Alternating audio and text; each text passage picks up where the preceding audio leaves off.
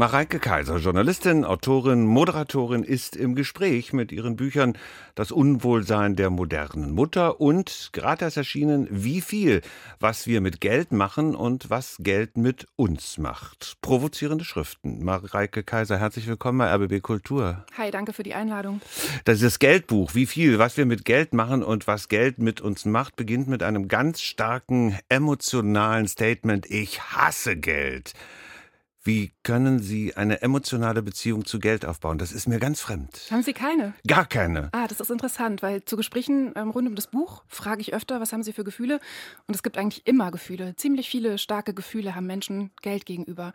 Und vielleicht nicht unbedingt jetzt diesem Geld an sich, also einem Schein oder einer Münze, aber alles, was mit Geld zu tun hat. Gehalt, äh, Lebensmitteleinkauf, ähm, Statussymbole. Es gibt ziemlich viele Gefühle rund um Geld. Statussymbol ist ein ganz interessantes Stichwort für mich. Beim Lesen habe ich geschmunzelt, gekrischen, gelacht, weil da beispielsweise eine junge Frau erzählt, wie wichtig es für sie ist, Geld zu haben, um sich Markenklamotten zu kaufen. Ich mache jetzt hier keine Werbung, also eine bestimmte Schuhmarke oder was weiß ich. Ich gehöre zu denen, die das eklig finden, wenn da irgendwie drauf steht, von wem das ist. Und ich gucke nach Bequemlichkeit. Das interessiert mich gar nicht. Ich hätte das den 60er Jahren zugeordnet, als Papa geguckt hat, was der Nachbar für ein Auto hat und dann ein größeres haben wollte. Das gibt es immer noch? Mhm, immer noch und immer schlimmer, würde ich sagen. Tatsächlich, wie kommt's? Auf jeden Fall. Also bei der Frau, die Sie angesprochen haben, es gibt ja acht Porträts in meinem Buch und das ist eine davon. Und das ist ja so eine klassische Aufsteigergeschichte. Also sie ist soziale Aufsteigerin, ist in der ehemaligen DDR geboren, Eltern waren Arbeiter, es war wenig Geld da und eben diese Statussymbole konnte sie sich nicht kaufen damals. Und heute sagt sie von sich selbst, dass sie sich diesen Status, den sie sich sich erarbeitet hat, jetzt hat sie einen guten Job im, in der Politik, dass sie sich den quasi selbst beweisen muss, indem sie sich diese Dinge kauft. Aber Status kriege ich doch aus mir selbst heraus, aus meinem Inneren, doch nicht durch das, was ich mir über den Körper streife. Mm, Status bekommen sie ja auch gespiegelt. Also das ist ja, das ist ja das, was ihnen andere Leute auch spiegeln. Wie gehen andere Leute mit ihnen um? Jetzt in diesem Fall, Sie persönlich haben einen guten Job, der ist angesehen, ja, als Journalist im, im Radio. angesehen? Ja, doch, würde ja. ich schon eher sagen. Ja, es ist auf jeden Fall kein, kein Job, bei dem man von Armut betroffen ist. Ich finde schon auch intellektuell irgendwie, ähm, das meistens hat man studiert. Also das ist ja schon auch alles ein Zeichen von, von einem sozialen Status, vielleicht auch von einem Habitus, also einem Verhalten, wie verhalte ich mich, wie wirke ich auf andere, das ihnen dann auch zurückgespiegelt wird. Und jetzt in diesem Fall von der Elisa, der Protagonistin meines Buchs, ist es so, dass sie ähm, eigentlich immer das Gefühl hatte oder ihr das Gefühl gegeben wurde, ich bin hier falsch. Und dann gibt es eben bestimmte Statussymbole, mit denen man sich das kauft, doch dazu, dazu zu gehören. Und ähm, ich finde, das gibt es auf jeden Fall, also das hat sich bestimmt nochmal geändert seit den 60er Jahren kennen Sie sich besser aus als ich mich. Vielen Dank für das Kompliment. Ja, ich bin älter. ähm, ja, und haben damit natürlich auch eine ganz andere Lebenserfahrung. Das, äh, also gar nichts dagegen einzuwenden. Im Gegenteil, darum geht es zum Beispiel auch in meinem Buch, ne? dass, dass wir ähm, immer mehr auch schauen, wer hat einen akademisierten Lebenslauf, wer hat viel studiert zum Beispiel, statt zu schauen, wer hat eigentlich viel Lebenserfahrung. Finde ich nebenbei bemerkt einen ganz wichtigen Punkt. Aber wenn wir jetzt dran denken, was sind Statussymbole von eher jüngeren Leuten? Das richtige iPhone, die richtigen Turnschuhe. Also es gibt da auf jeden Fall die diese Codes und entweder kennt man die oder man kennt sie nicht, aber man erkennt sie. Oder auch bei, bei jungen Eltern zum Beispiel. Ich glaube, alle jungen Eltern, die jetzt zuhören, werden wissen, wenn die im Geburtsvorbereitungskurs gibt, es gibt bestimmte Baby-Klamottenmarken und dann erkennt man, ob die Eltern Geld haben oder nicht. Ist das nicht grauenvoll? Total. Was können wir dagegen tun? Na, wir können zum Beispiel dafür sorgen, dass es nicht unbedingt äh, diese Statussymbole braucht dass wir andere Werte haben, wie wir uns definieren. Dass die Elisa aus meinem Buch nicht den, die bestimmte Tasche oder die bestimmte Jacke braucht, um sich wertvoll zu fühlen, sondern dass sie sich im besten Fall wertvoll und als wertvoller Teil der Gesellschaft fühlt, ohne total viel Geld zu haben, ohne Statussymbole zu haben. Und da liegt zugrunde, dass wir alle gleich viel Geld brauchen.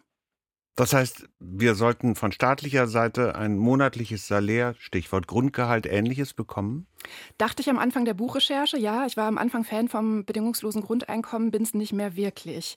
Ähm, ich glaube, es geht eher darum zu schauen, wie viel Geld bekommen eigentlich gerade zum Beispiel Leute, wenn sie arbeiten? Gerade jetzt auch so rund um die Debatte bei dem Bürgergeld ist es ja so, dass immer gesagt wurde, es braucht diesen Lohnabstand zwischen den Menschen, die arbeiten und den Menschen, die nicht erwerbsarbeiten. Ich glaube aber eher, dass wir schauen müssen, warum ist der denn so gering? Warum haben Menschen, die ganz viel arbeiten, meistens im Niedriglohnsektor, nicht genug Geld am Ende des Monats? Warum sind die von Armut betroffen? Ich glaube, es geht um bessere Arbeitsbedingungen und gleichzeitig aber auch darum, das macht eben diese Statussymbolfrage wieder auf, was ist eigentlich der größte höchste Wert bei uns in der Gesellschaft. Im Moment im Kapitalismus ist es Profit, Geld, Macht. Aber wie wäre eine Gesellschaft, in der das Fürsorge, Solidarität wäre und alle die gleichen Chancen hätten? Darüber reden Sie nicht nur. Sie sind übrigens Jahrgang 1981. Ich plaudere das jetzt mal so aus. Gerne. Schreiben für tolle Organe wie die Zeit beispielsweise, sind im Internet sehr aktiv und haben etwa eine Initiative gegründet. Deshalb sage ich, Sie reden nicht nur darüber. Kreuzberg hilft. Wie hilft Kreuzberg? Was machen Sie da? Oh, das ist schon total lange her. Das ist 2015 entstanden. Oh, das ist doch noch nicht lange. Naja. Acht Jahre, sieben Jahre. Also in, in meinem Alter doch. Oh, okay. Nein, also ich finde schon, ähm, also auf jeden Fall ist in meinem Leben viel passiert, ne? Seitdem. Also es sind ja, wie viele Jahre sind es? Sieben. Sechs? Sieben, ja, wow. Doch, also eine ganze Menge. Ähm, das war damals so, dass mich als Journalistin beschäftigt natürlich die Gesellschaftspolitik und damals war ja einiges los, auch in Berlin. Und ich bin damals ähm, vor das äh, Migrations Lageso ne, gegangen und habe Menschen interviewt und geguckt, was ist da eigentlich los.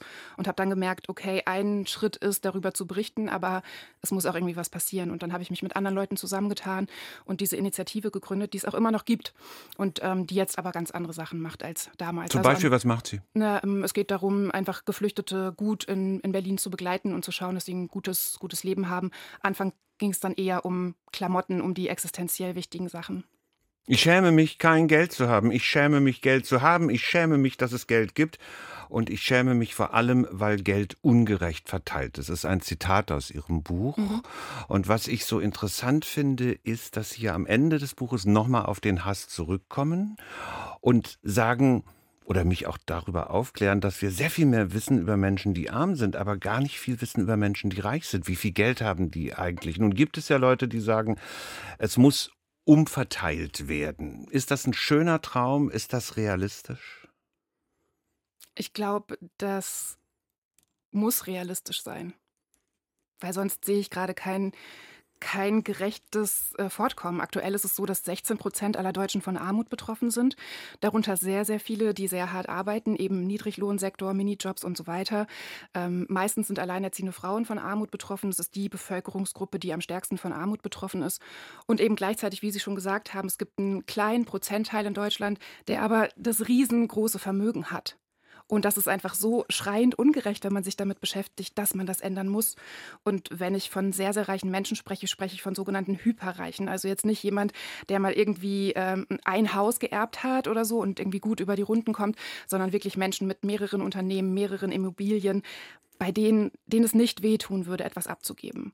Und ich finde, mit dem Wissen, dass es diese Menschen gibt, die so unglaublich viel Geld haben, für das sie nebenbei bemerkt meistens nicht mal selbst gearbeitet haben, sondern nur glücklich geerbt haben, wenn man das weiß und gleichzeitig diese Armut sieht, finde ich, gibt es keinen Grund, dass äh, diese, diese Schere einfach kleiner zu machen. Denn den einen tut es nicht weh und die anderen brauchen es für die, ja, für die Existenz. Und was ich finde, was auch noch wichtig ist, ist, dass das eine nur mit dem anderen funktioniert. Also wir haben nur die Armut, weil wir auch diesen Superreichtum haben.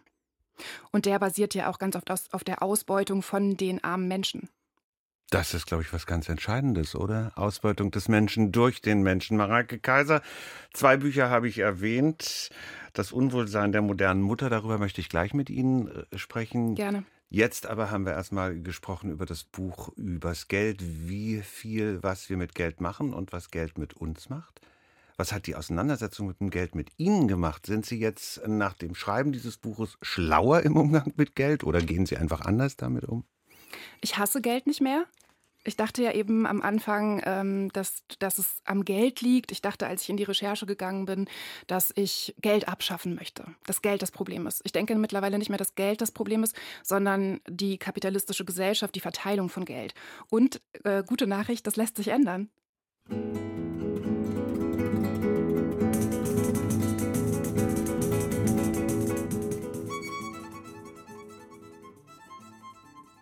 Energiegeladen die Geigerin Viktoria Mulova mit Freundinnen und Freunden auf ihrem Album Stradivarius in Rio. Bei mir hier on Air, RBB Kultur Radio zu Gast ist die Journalistin, Autorin, Moderatorin Mareike Kaiser. Zwei spannende Bücher sind mir in die Hände gefallen. Das eine ist ganz neu, wie viel, was wir mit Geld machen und was Geld mit uns macht, haben wir schon drüber gesprochen. Und schon etwas älter, das Unwohlsein der modernen Mutter. Nochmal herzlich willkommen, Mareike Kaiser. Und aus dem Unwohlsein der modernen Mutter muss ich jetzt als Vater kurz was vorlesen. Gerne. Zitat. Bevor ich Mutter wurde, dachte ich nie darüber nach, was es bedeuten würde, als Mutter zu schreiben. Als Kolumnistin, die auch Mutter ist, ist aber genau das die Herausforderung. Zeit zum Schreiben, aber noch viel mehr. Zeit zu finden zum Denken. Haben Mütter keine Zeit zum Denken? Total wenig.